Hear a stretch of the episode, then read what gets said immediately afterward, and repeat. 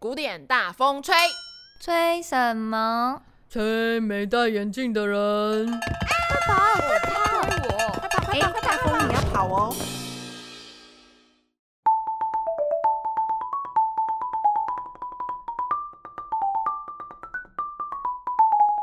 噔哒哒哒滴哒滴噔哒哒哒滴哒滴噔哒哒滴哒哒哒哒哒滴噔哒哒哒滴哒滴噔哒哒哒滴哒滴噔哒哒噔哒哒噔。好了，来欢迎收听《我 是就影。我是大好，我们风，今天开场怎么这么嗨啊？因为今天就是一个很嗨的节 日子奏吗，对，没有今天什么日子？今天没有什么日子。 好，我们今天要嗯讲很伟大的人，呃，人不伟大，作品很伟大的人。就大家都听过，对，然后这个曲子大家你一定有听过吧？有有有在哪？有里？颁奖月 这才不是颁奖乐嘞！没有啦，就是听过。啊，其实呃，我们今天要讲的这三个人呢、加上我们上一集讲那个厚黑王华格纳，加起来就刚好凑一桌麻将， 为什么？为什因为么？他们四个都是写歌剧的，而且都是当时代划时代经典的歌剧大家，后面也基本上很难超越他了。嗯，对，然后呢，我们今天先直接就进入我们话题一。话题一是意大利歌剧的骄傲好是谁呢？是？谁呢？你会发现我们前面讲，就是说，呃，讲到跟意大利有关的，除了一个维瓦蒂、巴洛克维瓦蒂之后就没有人 了。超遥远，维瓦。讲完维瓦蒂之后，就再也没有意大利人了。意大利发生什么事了？ 文化黑洞吗？ 沦陷没有？没有啦，其实中间还出了几个像什么斯卡拉蒂啦、罗西尼啦什么这种，就是还是很有名，可是大家可能都不知道他是谁，就是也没听过他们这些人曲子这样。然后又出现一个维维尔维维维威尔第先生呢，他就是一个非常经典到不行的一个，就是在他在意大利就是呼风唤雨了。嗯，而且他就是在那个时代也没有人超越他，只有他后面出现一个普契尼，也是我们等一下要讲的普契尼。然后呢，这个威尔第先生到底是谁？你有听过吗？威尔第吗？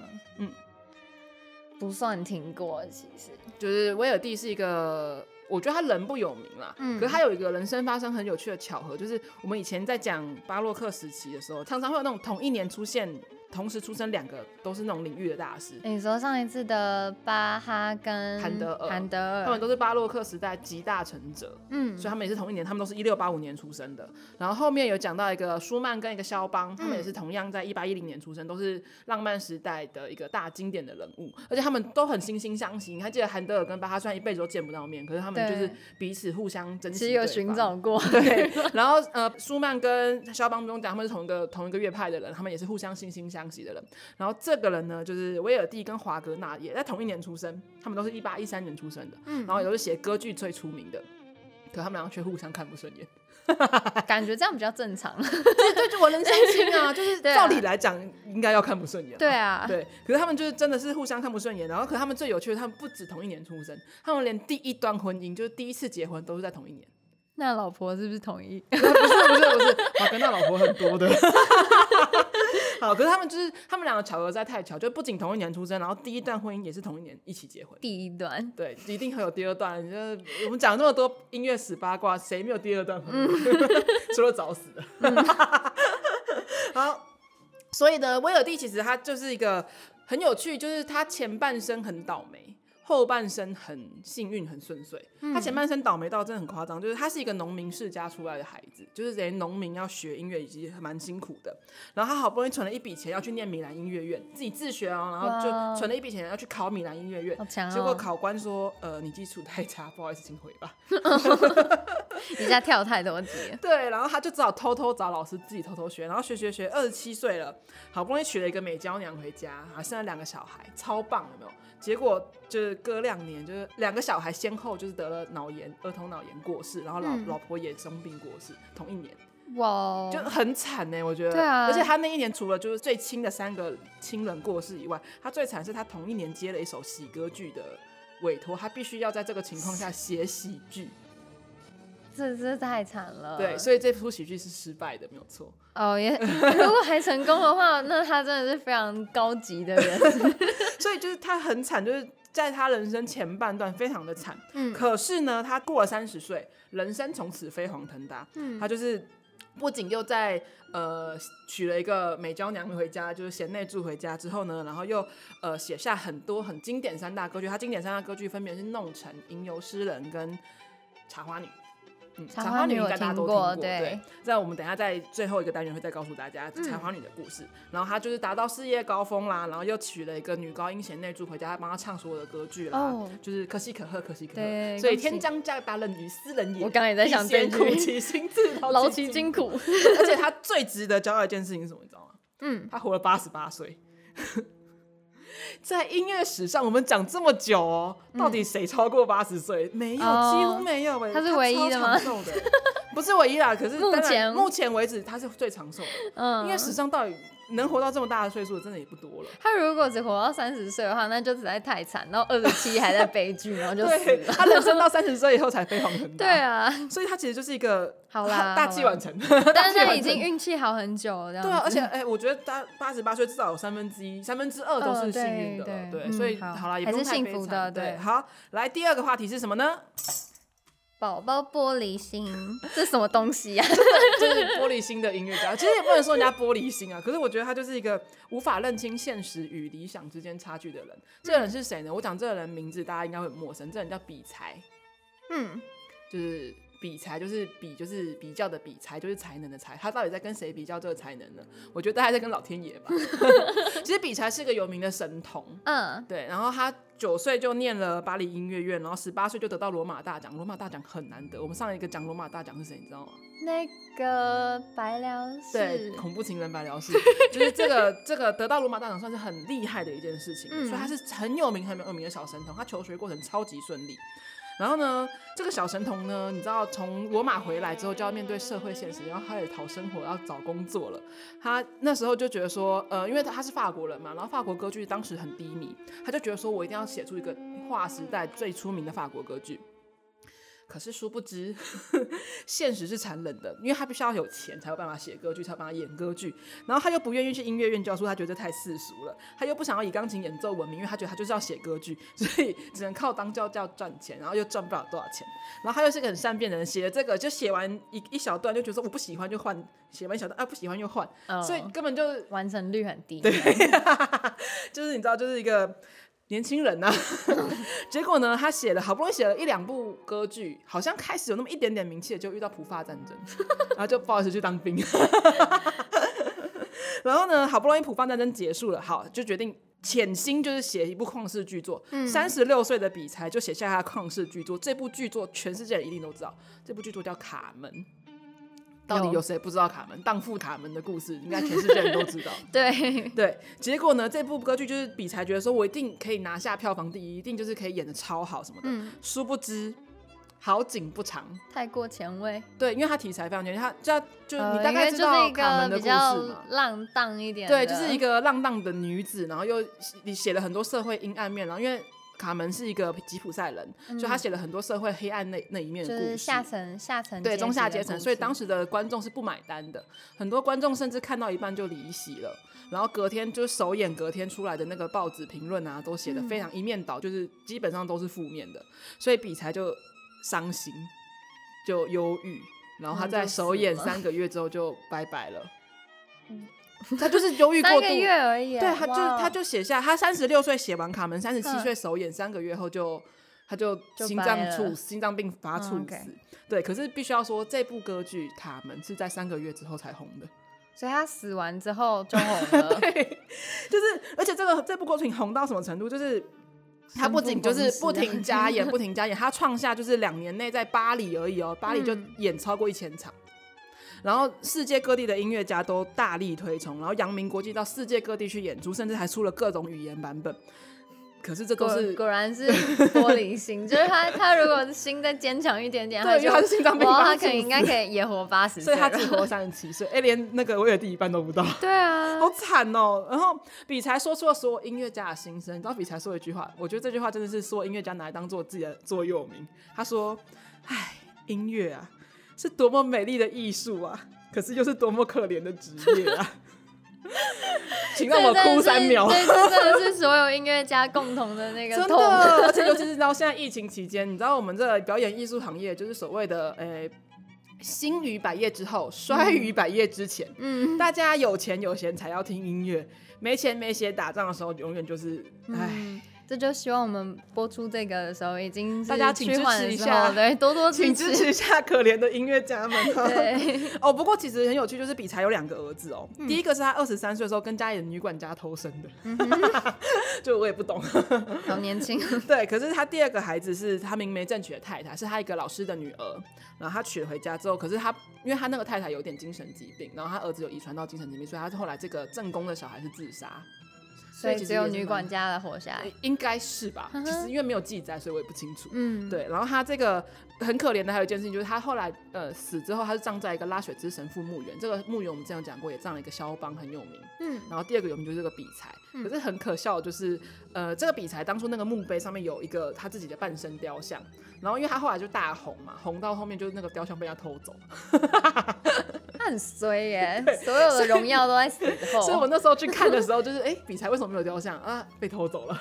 没有重新弄一个，没，有，有可能就觉得说就是 被偷走也当是一个骄傲吧，只要不然我的雕像在那边是要偷，就是只要帮我做雕像啦。讲到重点， 对，哎，真是的。好了，没关系。嗯所以大家如果有机会，以后现在不能出国，以后有机会去巴黎这个拉雪之神父墓园看的时候，可以去找一下比才。还有肖邦，对，还有肖邦，肖邦的墓很好找，都是花。那哦比才墓就有点绿绿的，就有点绿绿青的 苔，因为其实很多人不知道比才是谁，大家都知道哦卡门，可是不一定知道比才。那还被 偷走，就是至少他那时候很红了嘛，至盖少个他是大红人、啊。盖个那个卡门在门口，应该就有很多人帮他打卡。 那就会把卡门偷走。 好啦，来，我们进入第三个话题。第三个话题是最懂女人心，没错，我们要讲的就这位又是剩古下的那契个尼，嗯哼就是又是一个意大利人啊，就是意大利，毕竟那时候歌剧就是到达巅峰嘛，然后就花他就心是是吗呃，他懂女人心，除了花心以外，还有一件很重要的事情，就是他写的歌剧都在讲女人，哦，很厉害哦。他他其实是一个，也算是一个正统音乐，他是第五代的音乐家组位，就是他的前面就往他往上数五代哦你说前音都乐是世家这样子，对，他是标准音乐家。我们前面讲的音乐世家都不叫音乐世家，这个才叫音乐世家。前面五代都是做音乐的。然后这个呢，就是普契尼小时候是一个调皮捣蛋的臭屁孩，就是他小时候根本不想要做音乐。嗯他一直到他十八岁看了威尔第的一部歌剧叫《阿依达》之后，他才决定当一个歌剧剧作家。所以他算是一个蛮叛逆的小孩，小时候就是家里都做音乐，他不想做，而且他真的是叛逆到就是、呃，上课学校老师都嫌弃他。他说小他学校有一个老师才说，就是这小孩来上学校上课，就是想要把裤子磨平而已嘛，你看有多 皮。好，可是他这个哎好有画面哦，等你说把裤子磨平那个， 好对，然后普契尼一路就只创作歌剧，然后他写的歌歌剧步步几乎都是经典，基本上就是讲出来名字都是经典。然后呢，他最传奇性的歌剧就是《波西米亚人》，讲的是一个女裁缝师叫做咪咪，嗯，然后也是一个女人的故事。可是这个咪咪最后是病死，肺结核对病死。然后呢，还有另外一部歌剧叫《托斯卡》，讲的是一个美丽的女歌手，那个女歌手就叫托斯卡。这个我倒没对听过。然后这个托斯卡最后是跳楼自杀的。好，然后呢，蝴蝶夫人大家应该知道吧？就是我今天是穿着都跟蝴蝶夫人致敬，我的从耳环啦、蝴蝶袖啦到戒指都 是蝴蝶蝴蝶袖吗？你看蝴蝶袖、啊哪一，个哪一个哪一个蝴蝶袖？那个 蝴蝶袖、嘿大家都在对蝴蝶夫人致敬。这个蝴蝶夫人呢，是一个日本艺妓的故事。嗯那她也是最后是切腹自杀， 然后还有一个大家一定都听过的杜兰朵公主。嗯，杜兰朵公主在讲一个中国女公主的故事，她是一个非常残忍的一个公主。一直砍王子的头。对，然后它的结局是什么？我们等一下先不讲，嗯我们等一下告诉你。可是大，你看发现，就前面讲各种不同类型的女人，他是常常被女人伤吗？为什么他的剧本她里专业面女，伤女人 吧？他为什么都写人家死掉呢？因为悲剧比较好看啊，你没有发现是 哦历史上以来悲剧都 永也是永也永是垂千古。莎士比亚对，死而且到悲我我我剧自己也超爱悲剧的，我觉得 对悲就是尤其是在那种电视上、电影上看到，我就哦，悲剧才是值人得生这样子，对，你知道喜剧都觉得啊太美好了，不可能。 我也是个很悲观的人不，要这么阴 暗啊！好啦好啦，所以呢，你就知道他有多了解女人心。然后他为什么这么了解女人心呢？你想，他一定有八卦很 八卦很多，八段韩国八，卦很多。他必须要讲，他是有正妻的。他二十六岁，明媒正娶，他自己的那个也也不能讲他明媒正娶，为什么？因为他当初遇到这个老婆的时候，他那个老婆还是别人的老婆。又是一个人李妻斯杀手特， 到底对而他们且有什这么个病啊？音乐家可能都喜欢别人的老婆，我不懂。哦 只有这几个啊，不是每一个，我们不能一竿子打翻一船人，对不对？好好 然后这个他遇到这个小姐叫做吉米纳尼，我们以后就贯称她叫吉米小 姐好了。好，对，这个吉米小姐当时是一个商人的妻子，然后她还有两个孩子。然后这个吉米小姐理所当然、想当然就是又抛夫弃子嗯 again，、就是 抛夫弃子的跟普契尼私奔了。嗯然后呢，在她这个合法丈夫过世之后，她就立刻又跟普契尼结婚。 ，OK，对，就是很理所当然，因为哎就等不他能死重这样婚，子对， 不能重婚嘛。好，然后呢，这个根据惯例，嗯，这个婚姻应该是不会有什么好下场，你知道吗？对啊你，知道这个婚姻当时出了一个非常有名的大悲剧，我觉得那个真的是超水，真的躺着也中枪。就是这个吉米小姐当初就是跟普契尼私奔，可是普契尼是一个非常花心的人，你知道，就是这种花心的人，就是小三、小四、小五非常的多，嗯导致这个正妻有非常严重的疑心病，而且因为她是抛夫弃子，抛弃所有的身家来跟嗯普契尼在一起，那。她就觉得说，我老公为什么不能对我忠心？然后她就每天就疑神疑鬼、疑心病啊，然后都觉得就是老公是到处跟女人到处都有染这样。然后呢，那时候就有一个非常可怜的琼瑶小说的情节出现啦，就是当时他们的别墅里面有一个小女佣，嗯，她就这个吉米小姐呢就一直说这你跟个。我老公对，有她就有而且她还事跑去 找报章杂志，就是找各大媒体说这个女人就是跟我老公有染不检点什么，然后就一直抹黑她，然后还请就是镇镇长，然后把她赶出这个镇子这样。嗯，然后就一直说，就说哎，他引诱别人，就不守妇道啊，你知道，就是你知道，想象一下中国古代画面那种对对正对宫。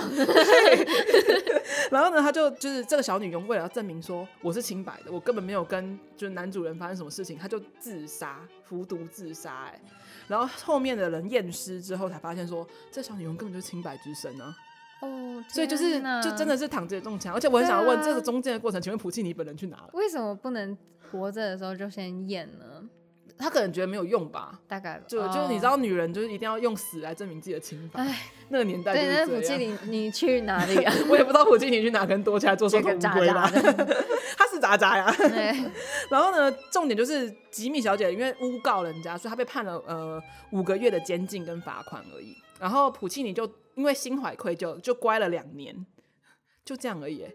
你不觉得就是很糟糕 吗？爱到两年继续花，对，就继续花，然后还跟其他就是其他什么男爵夫人啊起了各种奇怪的禁忌之他恋、活多嗯哦啊。少岁啊？他活七十几岁吧，好像，反正就、六十五，六十五。对，就也是活挺久，其实嗯残害对不少女对人的。对对对， 而且其实普契尼真的是渣男，而且他渣的很彻底，是因为他不想要让自己的渣的历史公诸于众，所以他当时跟很多媒体都不讲他自己的私生活，只讲他自己风光的那个事业那部分，然后他的私生活他都不讲，他老婆去讲， 所以就是有流传下来的其哎实不 多，对，嗯有流传下来就这么一个，可是其实就是代表说他就是。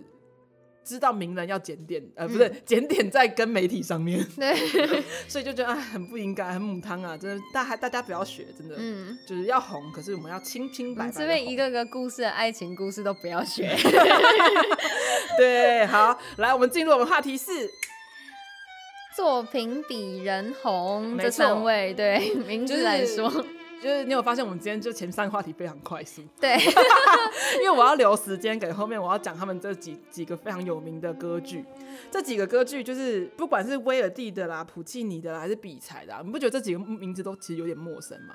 我们如嗯果今天不讲这个话题，你可能都不知道这些人是谁，会吧？有听过普契尼啦，其实对，嗯然后主要都是他的作品比较听过，对，而且就是主要是这个名字不能跟贝多芬、跟莫扎特、跟巴哈这些人比啊。嗯，对对对，就是对你你说真的时候，大家一听就说哦，我知道他是贝多芬，我知道他是巴哈。你说普契尼，普契尼好像像比才谁？嗯， 比而 而且？比较近代一点点，感觉不是那么经典，对啊，而且可是这些人的作品一定大家都听过。你看威尔第最有名的作品什么《茶花女》，嗯，你一定有听过《茶花女》吧？那比才不用讲，卡门卡门比比才红多少？嗯对对 对然后你刚刚讲，我们刚刚讲的那个普契尼讲的那几那几个作品，《蝴蝶夫人》《杜兰朵公主》啊，这些人都比他的作曲家红一百倍。可是呢，几发现你们这些人不是吉普赛舞女、巴黎交际花、日本艺妓、中国公主，或者是除就了是公主以外都是平民，就是比较对下面的阶层，而且都是是有有没有就发现有一些外国元素进来，而且非常的写实，你就讲得出他是日本人，或者讲出他嗯是中国 人。这些不仅相当平民，而且这些职业都很生动。你看什么舞女、交际花、艺妓，都是活生生职业，可是是平常不不一定会有人去做的职业啦。嗯可是就是代表说它是非常写实的，这是所谓音乐上的写实主义开始发展了。然后嗯音乐上的写实主义比美术或者是比其他艺术来讲都发展的晚，为什么？它是一个很抽象感的觉，对，对，就像就像你你音乐要怎么解写实啊？我说好，音乐我今天要描写的是日出，请问你你看莫内的日出大家都知道， 对，就画的很好，画日出，嗯对你用你用你用音乐来来日出，嗯，好，我就算讲它日出，我不讲你也不知道它是日出吧。你就只觉得哦，大概是这样对，所以音乐的写实主义真的是比较晚发展，而且可是它却发展比较久，为什么？因为它需要大量时间去铺陈。好，可是音乐上最容易表达写实主义的是什么？你知道吗？就是歌剧， 好，因为它跟戏剧结合啦 我。在等你说，然后这空拍是怎么回事？停两秒。听到没有？想说嗯，嗯， 好，就是音乐上真的是最容易表达写实主义的，就是歌剧，因为它融合了戏剧，它可以告诉你说有场景、有音，除了音乐以外，还有场景变化，还有台词对白。所以它其实还是融合了视觉的那个部分，对才比一较定的啊好让人理解了。而且因为它有剧情的走向嘛，所以它会更人家知道说，哦，我现在描写的是哪个时代、哪个职业、哪个角色。然后这时候你就看到看得出来，这时候因为连年的战争跟革命，我们前面讲了一大堆什么法国大革命啦、啊什么战争、什么战争啦，让艺术作品的题材也变成说，我不再讲童话，不再讲神话，不再讲英雄了，因为。吃都吃不饱，英雄英雄也救不了我们啊！你看拿破仑， 对不对？所以就代表说，那个年代其实大家已经不太想相信这些骗小孩的故事了，他们比较想看到的是什么？就是开开始写写了很多平民，写了很多老百姓的故事，嗯他们就觉得嗯比较生说，活的哦，我才是这个时代的主角，让所有人平民百姓觉得我才是这个时代的主角。哦，所以你就会发现这些这些呃作品开始都讲一些平民老百姓的生活，他们也更容易的传唱下去。所以啊，就是必须要说的就是，其实写平民百姓的生活大家比较喜欢啦就。是人你看民现在才偶是像剧最大的， 偶像剧现在也是搞这种情况，就是说一般小侄小织女有没有？以前很流行小织女然啊后。办公室的嗯生活、对，啊，办公室恋情怎么样啊，啊，这种就不在霸道总裁，霸 道总裁不是天天有。我也想哪天出去撞一个霸道总裁 哦，哎，哪因为哪那都么在容易小撞说里而 已，而且霸道总裁都马是老穷，呃，不呃穷不穷，定是老啊胖啊，呃花花花吧。他们霸道没有用，他们霸道会讨人厌。对，但你知道小说也现实不一样 现实生活还是有差距的，所以我对嗯我也不相信霸道总裁，我都老了，哎、我已经过小女生了，好吗？ 好啦，那我们接下来我们进入单元二喽，大家一定很期待，我们要开始讲故事啦。，对，听曲子，还等等等等等等，我觉得我们在进入第二单元之前，我要先跟大家讲一件事，什么事我们一再重申，从上一集就重申 了。我们有个问卷哦，拜托大家可以去填，来填对告诉我们你们想问我们什么问题，我们嗯就会挑选里面的问题来跟大家做回应。对不管是有关节目的还是无关节目的，想要问私人的，想要问八卦的，想要问专业的，我们都会回答你的。好，那就是搜寻那个 Instagram 古典大风吹，或者是 Facebook 对 Facebook Enjoy Studio，或者是好声乐器，都可以搜寻到这个问卷的部分。那就希望对大家多多填表呃，要我。爱你们 的，非常好，哦对感谢你们。好，来，我们进入我们的第二单元。 你好像听过，你一定听过，这集吗？，对你保证听过。好哦，我保证你一定听过。好我们先要讲，先讲故事。嗯哦这集要讲好多好多好多故事。听故事。好，因为我们要讲歌剧嘛，歌剧就是故事啊。，对，来，这些故事都比作曲家本的故事精彩，所以刚刚那些故事都先忘 掉，现在这个故事记已经忘得 了。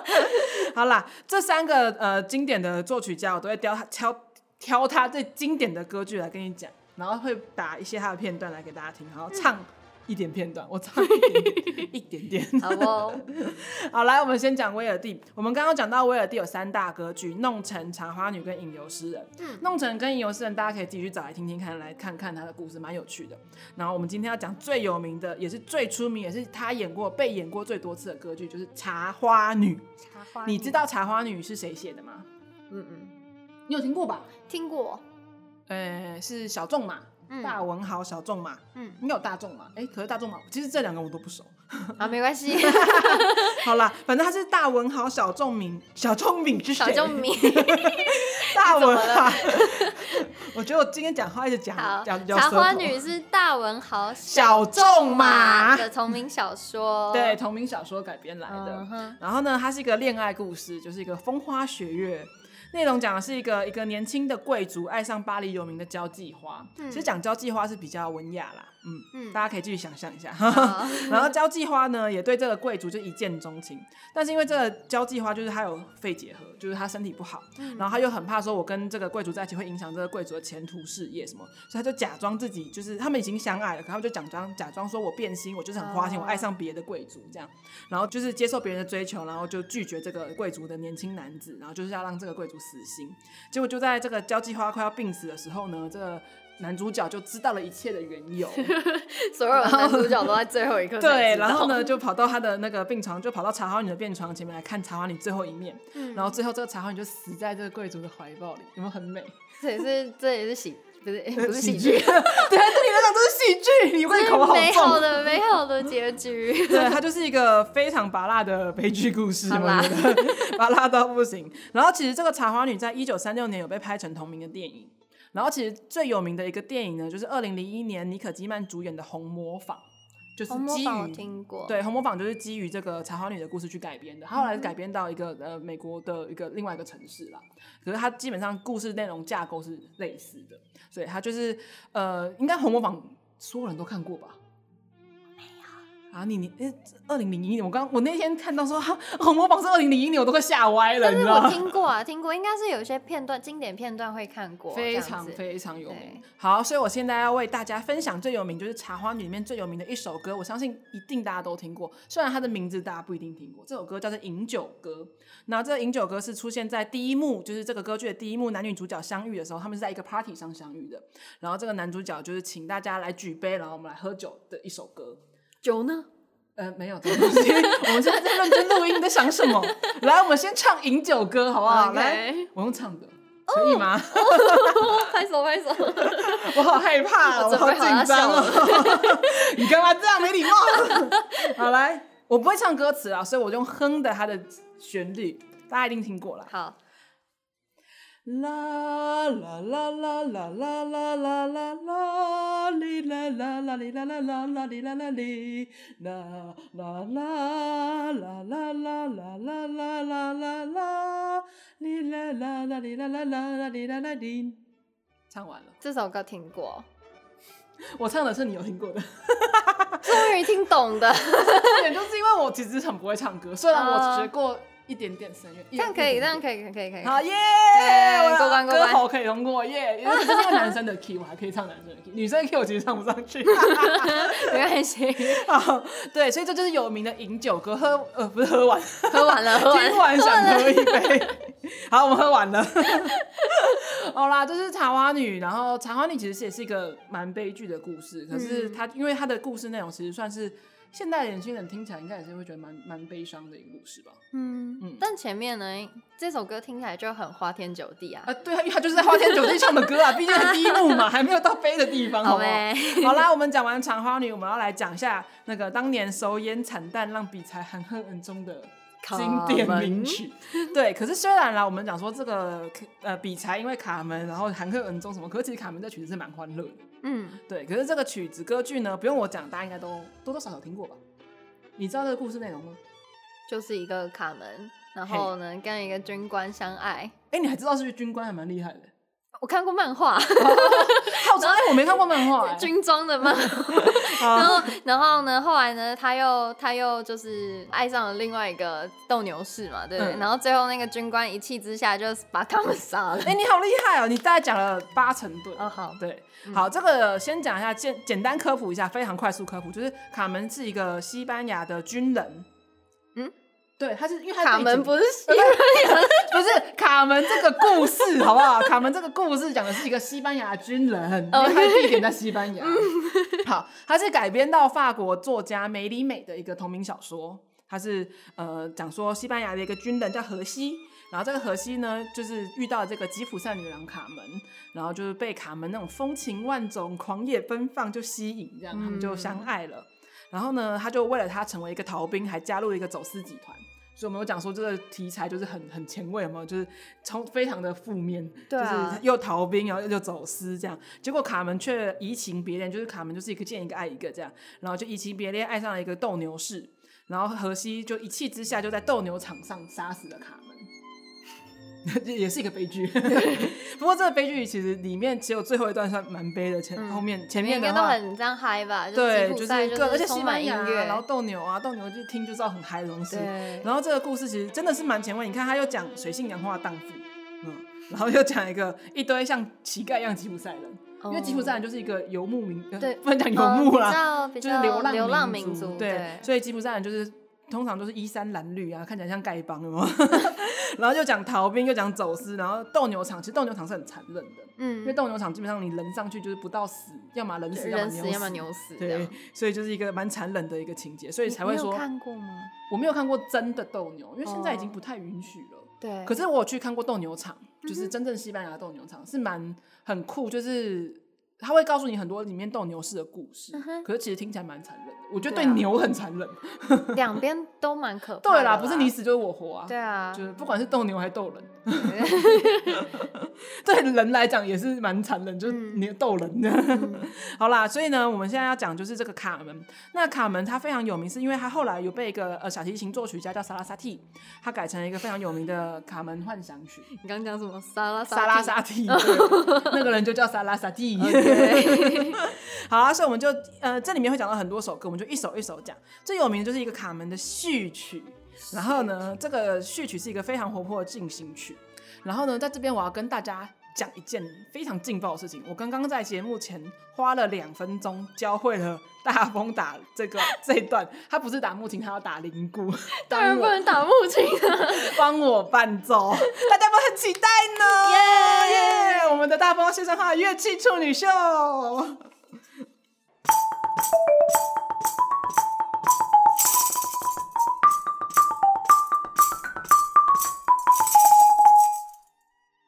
OK，大风好棒哦！而且我特别为你加慢速度。哦是吗？对对，他本来其实没那么慢，你瞧不起我？ 怕你打错，结果是我自己打错。 嗯，好，所以有听过吧？我保证你一定听过有啊！这个有这有首这么有名哎、。对，然后这首接下来就是因为它是个序曲，所以它是纯音乐。结果呢，这个曲子到后面还有接到一一小段是所谓的斗牛士之歌。这斗牛士之歌，我跟你保证你一定也听过，而且我要唱它的中文歌词版，我不打，我要用唱的。中文歌词版，对，而且这这中文歌词不是真的啦，是因为我曾经就是曾经那个表演工作坊在他的那个相声里面有把它改编成哦中文歌词版，所以然后我自从听了相声之后，我就对这一段中文歌词版永生难忘就。再也忘不掉。对，我只要听到这个旋律，我就会唱起这首歌，我就会就会唱这首歌歌词，所以我就唱前面一小段给大家听。哎呦，他他的中文歌词版是假的、哦，大家不要当真。叫做“可爱的小羊，快去晒太阳，快快成长，快快成长，啦啦啦啦啦啦啦啦啦，啦啦啦啦啦啦”。有听过吧？有，对，那他这个刚刚是可爱的小羊吗？因为那个相声片段是在讲说他要唱歌给一群羊听。哦， 好，哇，非常享受了羊呢。对， 所以你有没有发现，就是就是这这个这个歌词其实跟斗牛士无关，不过这首歌对叫《斗牛士之歌》啦。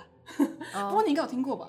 我可呃唱的应该爱的是小羊，我唱的应有啊该是有啊人类听得懂的有版本，有有听过对有听过所以希望大家不会被洗脑，从此以后就以为这首歌叫《可爱的 小羊》。今天回家唱给小朋友听。 对，可是这就是经典的卡门序曲里面前半段，就我们刚刚第一段你打铃鼓那一段，然后嗯第二段就是我们刚刚唱《可爱小羊》这一段。哦，再来一首也是应该也是最红的一首歌，这首歌叫做《哈巴奈哈巴奈拉舞曲》。哈对，这有点难念，哈巴奈拉哈巴舞曲。奈拉舞曲，对哎，它是第一幕卡门在勾引那个军官荷西的时候唱的一首歌。哦那为什么我会说它有名？我讲这个名字，大家一定会觉得什么东西啦，什么玩意儿这样，它就是什么玩意儿。 它是二零零八年的时候，阿妹曾经在小巨蛋演唱会唱过它的中文版，哦，所以一定很多人，我只要一唱，全省就知道。我好来唱唱看你，要唱了。好难哦、 这一集就是 Joy 的演唱唱会，看 着他来唱歌之后拿签 名照。好，我先唱喽。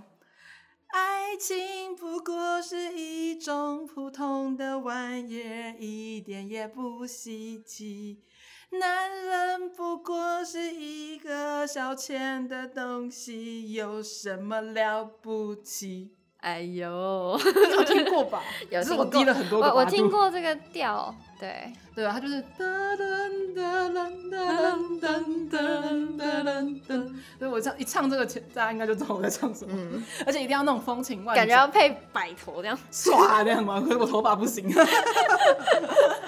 对，所以大家应该可以想象那个阿妹唱起来比较有爆发力，我唱起来就比较嗯哼嗯哼。人家是阿妹啊，嗯， 对，我是妹妹，我我是姐姐。 好了，所以这就是一首很有名的哈巴那拉舞曲。其实它其实很好听，嗯然后它其实讲唱起来就是那种你知道女人勾引男人那种有一个很魅惑的很感觉。魅惑啊，很很很很放荡的一首歌，啊就是。 好，来，再来接下来一首歌是什么呢？就是很有名，在第三幕出名的一首歌，叫做《阿拉贡奈斯间奏曲都很难欸呢，这 名字。》。对，因为就是西班牙文啊。 I will，对，所以呢，这个阿拉贡奈斯间奏曲一样，我讲名字没有人听得懂，所以我一定要来用打的。嗯，这首我没办法唱，因为它本来就是器乐曲。那这个出现在第三幕最后，卡门就是移情别恋，他就要把那个军官荷西赶走，就是他已经爱上斗牛士，他就要把那个赶走。然后那时候那个军官就撂下一个狠话，说：“我一定还会来找你的。”哦所以，然后接下来就要接到他要在斗牛场上对然后对被杀掉。对，要杀死卡门，所以他就是在中间这个幕跟幕之间间奏放放放的一首曲子。我们再来听听看，然后一样，我刚刚也花了两分钟的时间教大风大他的相伴，我们来期待大风会有什么样的表现哦。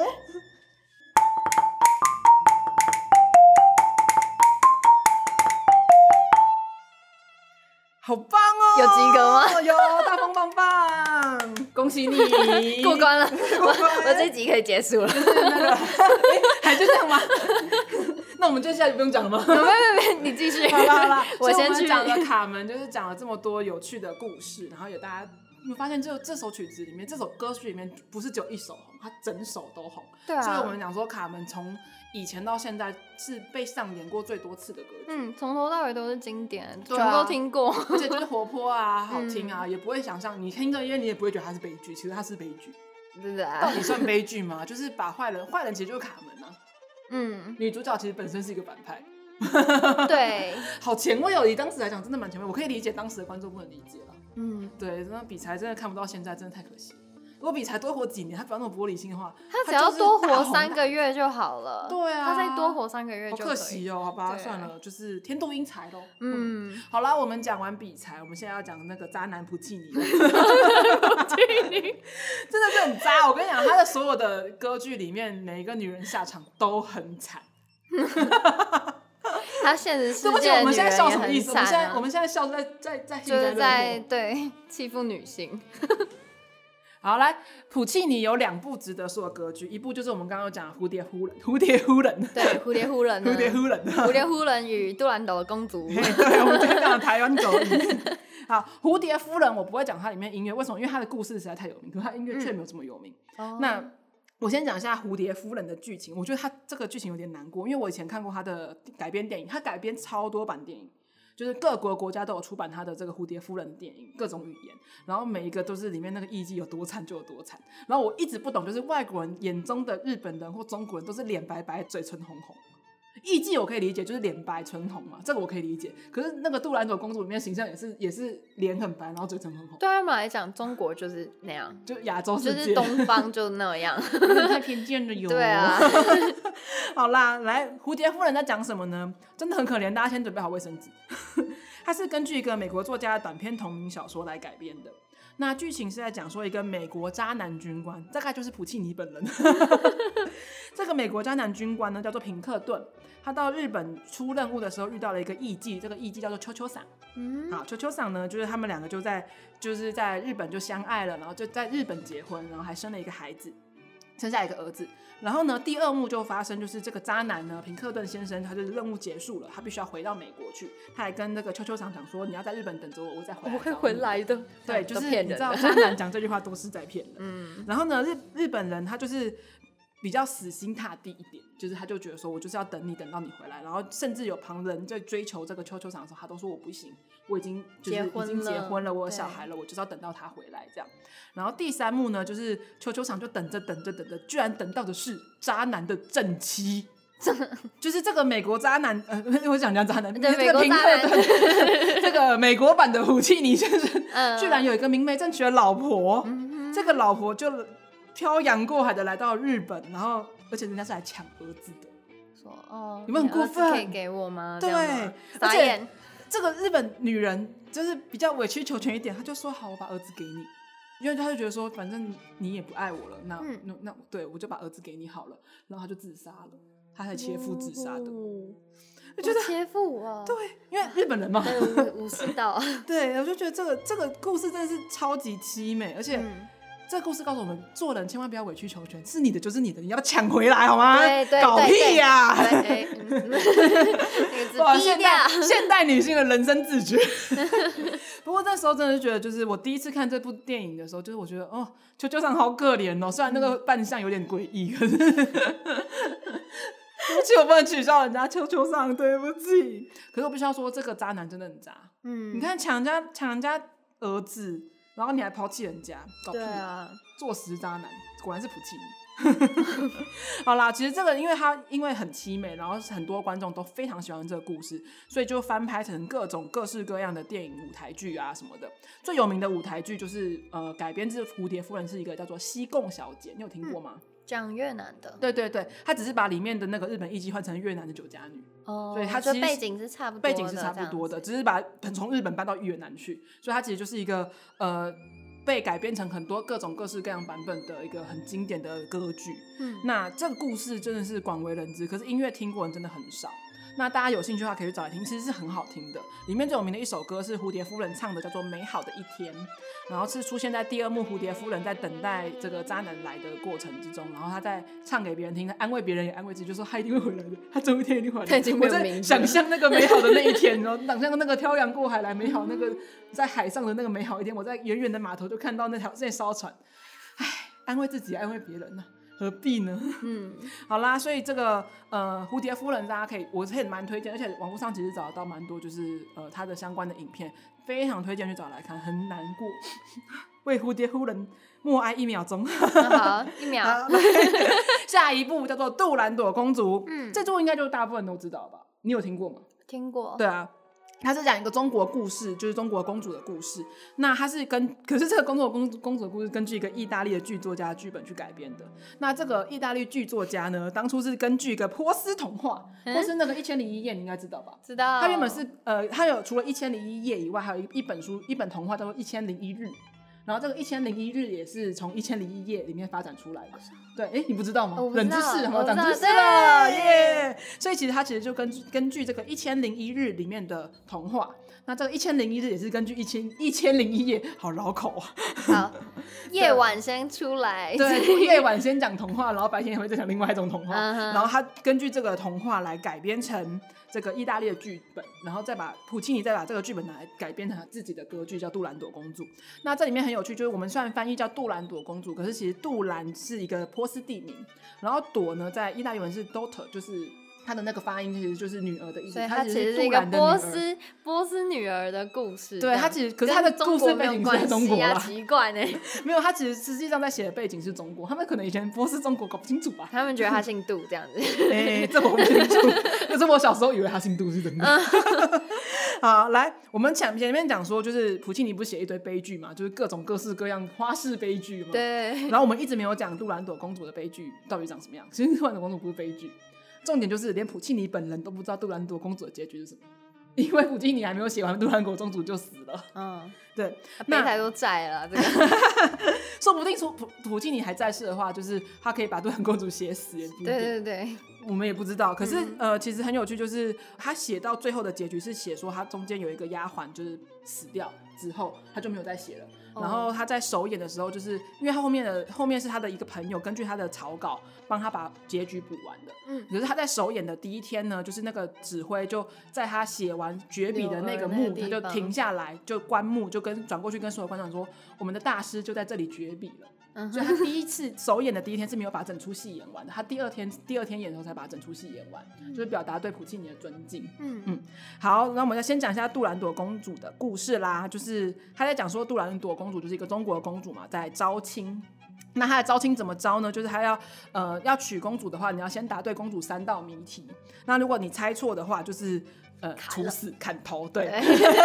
所以这个歌剧的第一幕就在就在讲说公主在砍别人头，所以没有得到他就是死，这对样，就子。是你猜错就死， 猜错就死这样。嗯然后呢，这个歌剧的第一幕就是在讲说公主在砍一个王子的头对，然后第男主角就是另外一个国家的王子，他是一个流亡的王子，嗯就看到这个杜兰朵公主正在砍头别人的时候，还一见钟情哇她。，他好我想说美这样，子他一见钟情一个正在砍别人头的人，什么概 念？就变态，好，所以呢，他就这个王子就说：“我想要娶你。”然后当然公主就说：“好，那你要猜对我三道谜语啦。嗯结果哎，好死不死，王子真的猜对了。就很聪明的那对，种。非常的聪明，就猜对了。结果这个公主就耍赖，就说我不想嫁给你， 这样就抵死不从啦。啊然后王子就跟公主讲说，没关系，你只要在隔天天亮以前猜出我叫什么名字，我就可以不娶你，而且你还可以杀死我。哇，我什么概念？ 对，反正就是他的意思，就是你只要在天亮以前猜出我叫什么名字就可以了。嗯那这个王子呢，就是在这个天亮以前，就是想说，反正你已经猜不到什么什么我已的，经定了这样对。结果这公主就很奸诈，她就下令全城的人就说，每个人就跟我去查这个王子到底叫什么名字，查不出来就行，我死。 然后，然后还就把那个王子的爸爸跟王子的一个丫鬟，这个丫鬟叫做柳儿，有一个非常中国的名字。 对，对，然后他就把这个丫鬟抓来，全部严刑拷打，然后最后这个丫鬟打死不告诉王子叫什么名字，然后就自尽。这个丫鬟还自尽，而且这个丫鬟是爱慕这个王子，天哪，好对，牺就是蛮牲可怜的哦。。所以这普契尼只写到这里嗯啊，以下这个结局就就是普契尼不知道的结局，就是他朋友根据他草稿写的，嗯就是这个丫鬟不是就自尽了吗？结果。隔天已经快要天亮了，公主还是不知道王子叫什么名字，然后王子就偷偷跑去找公主，就想说，就偷偷告诉她讲说，好啦，其实你真的很残忍，我就是要责备你很残忍这件事情。可是我还是拥抱你，然后强吻你。嗯嗯，我不懂，然后顺便偷偷告诉你我叫什么名字。嗯，就是给他一个机会，就是你可以告诉大家我叫什么，然后你杀掉我，或者对是就你是就爱 上我吧。就是我不懂，就是我一边责备公主很残忍，然后我要一边强吻你，然后还偷偷告诉我叫什么名字，这是什么画面？ 什么概念？我不懂， 就是这叫戏剧性。对，好啦， 对，反正总而言之，他就偷偷告诉公主自己叫什么名字啊，就一直就是就是好了，我就任你处置的意思。然后公主就也很戏剧性的就说：“你吻了我，我就被你融化了。”好，然后隔天天亮的时候，他就告诉天下人说，王子的名字叫做爱，哇，好浮夸， 这种狗血结局。对，然后就下嫁王子，所以嗯他们的结局就是幸福快乐地在一起，王子跟公主从此幸福快乐地在一起啊，这什么俗烂结局就啊！没有被砍了。 所以我觉得普契尼的结局本来应该不是长这样，我觉得普契普京尼应该让是他偷偷讲他的名字之后呢，隔天他就把他杀了。可能是 终于是男生的悲剧，好棒哦！ 不对，我觉得以以普契尼的那个惯性，他应该是就是公主就说我不要告诉大家你叫什么名字，我自杀。公主自杀， 哦、他不愿意嫁给他，就抵死不不从。会，他那么高傲，他一定是杀死王子不的。知道哎、嗯反正总而言之，好我我们们就继续争不要辩吧猜他。 对我只是觉得很有趣，就是嗯，这个故事结局好神奇呀、这样。 对，好啦，可是我身边要跟大家讲一个冷知识，非常冷，我觉得非常冷的知识，就是我相信这部电影大家都有看过，叫《不可能任务》第五集，汤姆克鲁斯的经典《不可能任务》，就是那个那个我有看《不可能的任务》一吗？五是哪一集？其实我搞不五太叫清楚。做《失落帝国》吧，好像。哦，好像有哎、对，反正它就是它里面有一幕是在维也纳歌剧院里面拍的，它就是讲说汤姆克鲁斯演的那个角色要去阻止一段暗杀，然后那个暗杀的人就是要在歌剧正在上演的时候暗杀一个政府的机要官员，在观众席的，然后他是躲在一个舞台上一个剧一个建筑物里面，就是一个道具的建筑物里面，然后他要从里面，而且很酷，他那个枪枪他使用的枪是用长笛改装的。哇，好对，帅你！就看他在舞台上面装装装，用长笛装成一支枪这样，我觉得哦好帅哦。然后呢，这部歌剧就是他们那时候在歌剧院里面上演的歌剧，就是《杜兰朵公主》。嗯，然后唱的就是我们等一下要唱给你听的那首叫《公主彻夜未眠》。那我要告诉你的是一个非常冷的知识，就是为什么要用《杜兰朵公主》，为什么不用别的歌剧？你知道为什么吗？不知道为什么？因为非常非常现实，就是这部电影是中资，中国啊投哈资。然后他们对中国的概念就是杜兰朵公主嘛， 不是因为全部西洋歌剧里面最有名以中国为背景的 就是《杜兰朵公主》他啊们，可以在上面演歌仔戏 啊，在维也纳的歌剧院谁看？而且歌仔戏是台湾的，不啊啊啊！是，我是觉得说候就是哦，我第一次看的时候，我我知道他唱的是《短途公主》，这我后来才知道说哦，原来他是中资，就是阿里巴巴旗下事业，哦阿里巴巴影视的那个行业，好哦对，他是中资出钱的，所以为了要讨好资方，你知道，就必须要演出一个杜兰朵公主。嗯那这部《杜兰朵公主》里面最有名就是这首《公主彻夜未眠》，就是她在第三幕，王子不是叫公主叫她猜她叫什么名字，然后。公主一直猜不出来，在天亮之前，王子还暗爽说：“哈，公主你猜不出来吧？你整个晚上都睡不着觉吧？”所以说，公主彻夜未眠。好嚣张啊！ 我其实就是窃喜的时候在唱的。好，所以我来为大家献上这一首，我又要唱了。当然，我就是用拉的， 拉拉拉拉版的，哦， 对，因为不知道歌词是什么。然后其实你一听就知道，你一定有听过。好，准备好，最有名的是爬华罗蒂唱的啦，我不是爬华罗蒂。你是 Joy， 对，好，来听听看喽。啦啦啦啦啦啦啦啦。啦啦啦啦啦啦啦啦啦啦啦啦 啦！发生什么事？被你吓到了， 后面的布幕被吓到了，哦，这段要用吗？可以啊，年好，剩下来的年好， 对，我们的布幕背景被我吓到，被我的绝美高音吓到跳楼。 好，对，总而言之，就是公主彻夜未眠呐、啊。我觉得我今晚也会彻夜未眠、啊。你觉得被被布幕打击到？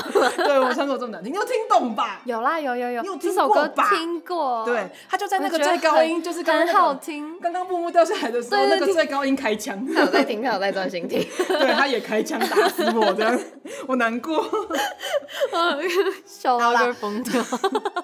杜兰朵公主除了这个这个 公主彻夜未眠最有名以外，它其实里面用了大量的一个中国民谣，叫做《茉莉花》。就是那个好一朵美丽的茉莉花，好用这段旋律来代表公主出现。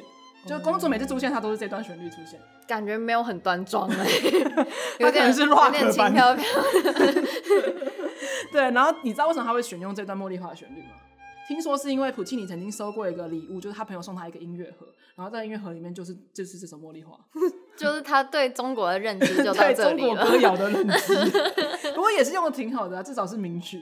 对啦，对，所以就是大家可以去找杜兰朵公主来听听看，而且她的故事其实非常有趣。然后这边再跟大家讲一个，就是普契尼真的对中国人很有意见，就是它里面有三个大臣，就是三个大臣取名都非常有趣，我叫他三 P 大臣，为什么？因为他们三个名字叫做乒乓胖，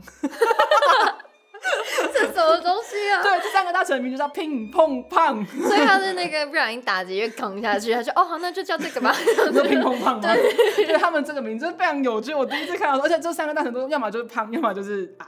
就是闹剧，就是丑角就丑 角哦，对，就是一个很有趣，就是到底对中国人多少偏见。 对，非常的非常无知。对，大家今天听完这个，我们讲完《杜兰朵公主》，大家就会大概知道说，就是当年就是红极一时的歌剧，现在也是红极一时的歌剧啦，就是有一点概念，大嗯家可以去找来看看。可以去看一看乒乓乓。 真的是太有趣了，我真的快笑死 了。好啦，我们今天讲完就是我们所谓的歌剧神人系列。满满的故事，对，大家今天应该觉得故事非常有趣，嗯然后大家应该也觉得，嗯，原来就义还有一副好歌喉啊。 自己讲自己不我要为脸对为不起纸 牌默哀，希望大家耳朵还好。如果嗯觉得我唱的实在有够难听，大家可以去找原版来听好 吗？我们也很推荐大家可以去看这些故事，真的好听又好看。嗯 好啦，我们今天的故事就到这里喽，我们下一集见喽。我们是古典典大风吹吹，我是 Joey。我是大风。我们每次的结局都很奇怪，很尴好了， 尬。下次见，拜拜，下次见。